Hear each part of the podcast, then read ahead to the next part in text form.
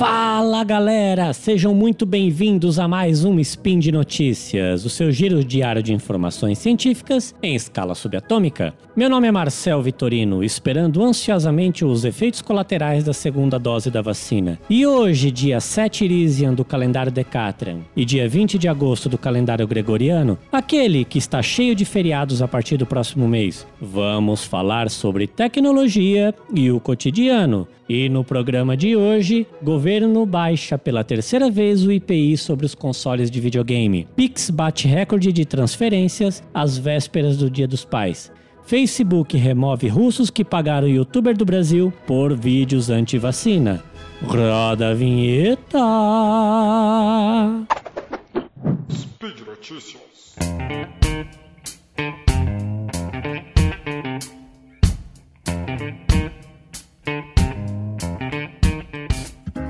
Um novo decreto assinado pelo presidente brasileiro reduz pela terceira vez o imposto sobre produtos industrializados, o IPI, de jogos eletrônicos e acessórios. A decisão já está valendo e a redução inclui até mesmo 0% de imposto, neste caso, apenas para consoles com a tela incorporada como o Nintendo Switch. A medida, de acordo com a Secretaria-Geral da Presidência da República, tem o objetivo de incentivar o desenvolvimento do segmento no país. Com a publicação do decreto, as reduções exatas foram as seguintes: consoles de 30% para 20%, acessórios de 22% para 12%, ambos com redução de 10 pontos percentuais, e consoles com tela incorporada de 6% para zero. Entre 2018 e 2019, esses impostos eram de respectivamente 50%, 40% e 20%. De lá para cá, o governo brasileiro reduziu estes números em alguns momentos. A União informou ainda que essa desoneração implicará uma redução de arrecadação de 82,9 milhões de reais em 2021. Para 2022, a estimativa da redução de tributação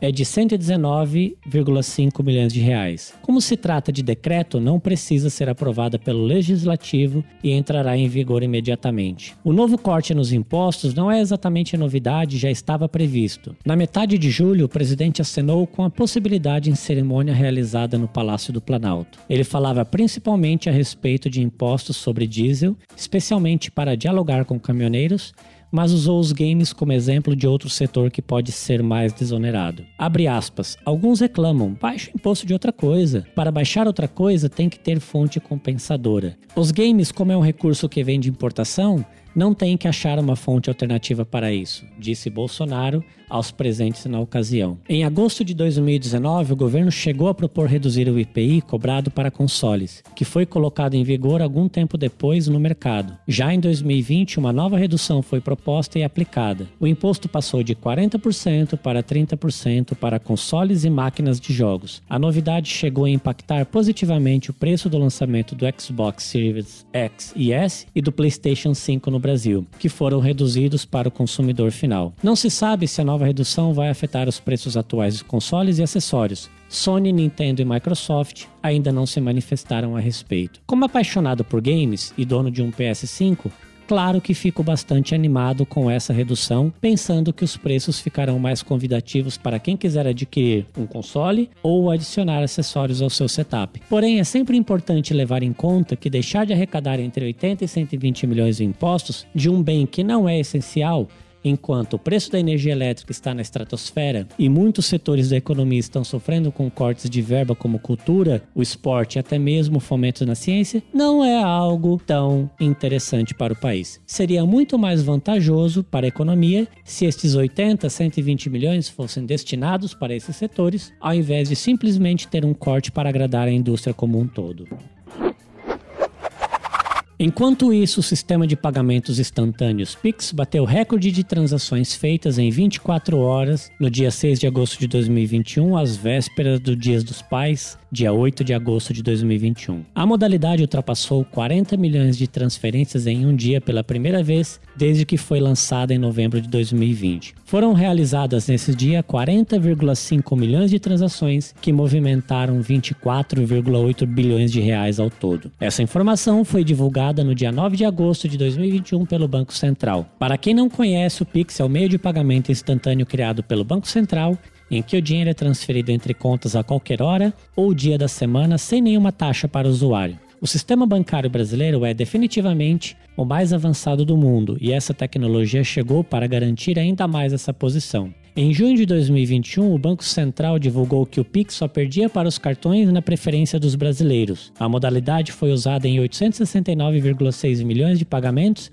no primeiro trimestre de 2021, e supera todas as operações realizadas por meio de TED, DOC ou cheque, que foi de 445,9 bilhões ao todo. O recorde de transações às vésperas do Dia dos Pais acompanha a recuperação das vendas do comércio com a data. Depois da queda de 11% do faturamento no ano passado por conta da pandemia, o setor deve movimentar 14% a mais neste ano, já que o consumidor está se acostumando a lidar com o novo cenário. A CNC Confederação Nacional do Comércio de Bens, Serviços e Turismo, projetou que o setor deve faturar 6,03 bilhões de reais com a data em 2021. Se confirmado, será o maior valor desde 2018. O Dia dos Pais é a quarta data mais importante do comércio varejista brasileiro, segundo a Confederação.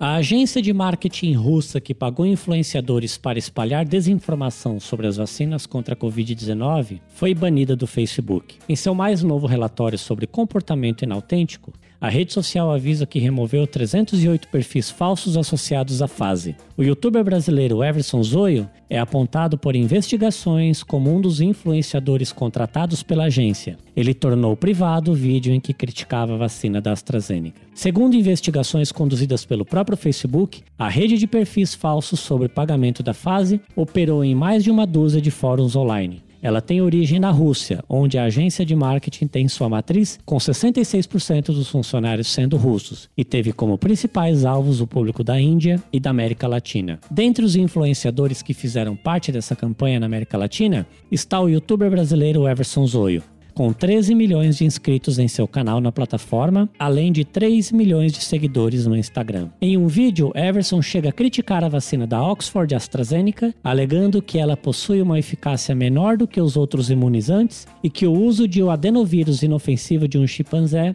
para provocar uma reação imunológica era suspeito. O imunizante da AstraZeneca, entretanto, é 100% eficaz ao tratar de casos graves da Covid-19, segundo a Universidade de Oxford, no Reino Unido. Everson tornou o vídeo em que questiona a eficácia da vacina da AstraZeneca privado, quando só é possível ver o arquivo por meio de um link direto. Antes, ele já havia apagado um vídeo em que criticava o imunizante da Pfizer. Por coincidência, o Facebook aponta que a campanha da fase com ataques à vacina teve duas fases distintas. Na primeira, perfis falsos, principalmente na Índia, postaram memes de que o imunizante da AstraZeneca transformava as pessoas em primatas entre dezembro e novembro de 2020. A segunda onda de publicações em maio de 2021 teve como alvo a vacina da Pfizer, por meio de um suposto documento vazado da AstraZeneca que apontava um número de mortes maior entre quem recebeu as doses da Pfizer. O Facebook aponta que os perfis inautênticos foram criados em fazendas de contas. No caso da Índia, por exemplo, usuários eram de Bangladesh e do Paquistão, mas fingiam ser indianos. Às vezes, postagens no Instagram feitas por esses perfis continham memes em hindu, mas a conta tinha o um nome em inglês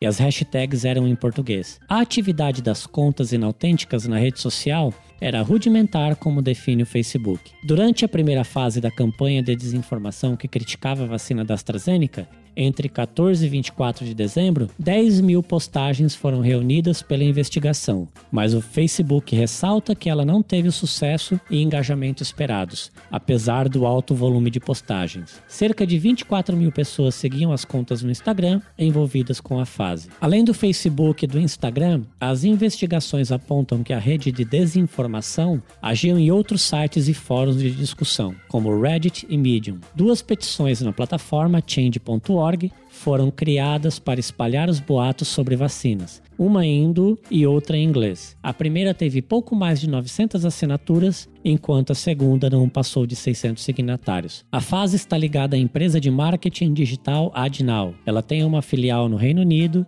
e funcionários na América Latina, sendo um deles representante da marca no Brasil. É isso aí, meus amigos. Por hoje é só. Quero lembrar que os links comentados neste episódio estão no post. Deixe lá seu comentário, elogio, crítica, declaração de amor Afago? Ou lembre-se de não ser sommelier de vacina. Lembra ainda que este podcast só é possível acontecer por conta do seu apoio no patronato do SciCast, tanto no Patreon quanto no Padrim e também no PicPay. Desejo a todos um excelente dia, um grande abraço e até amanhã.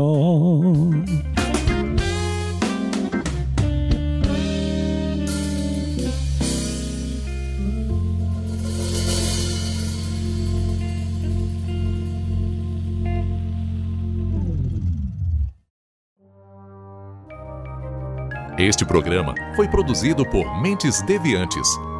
deviante.com.br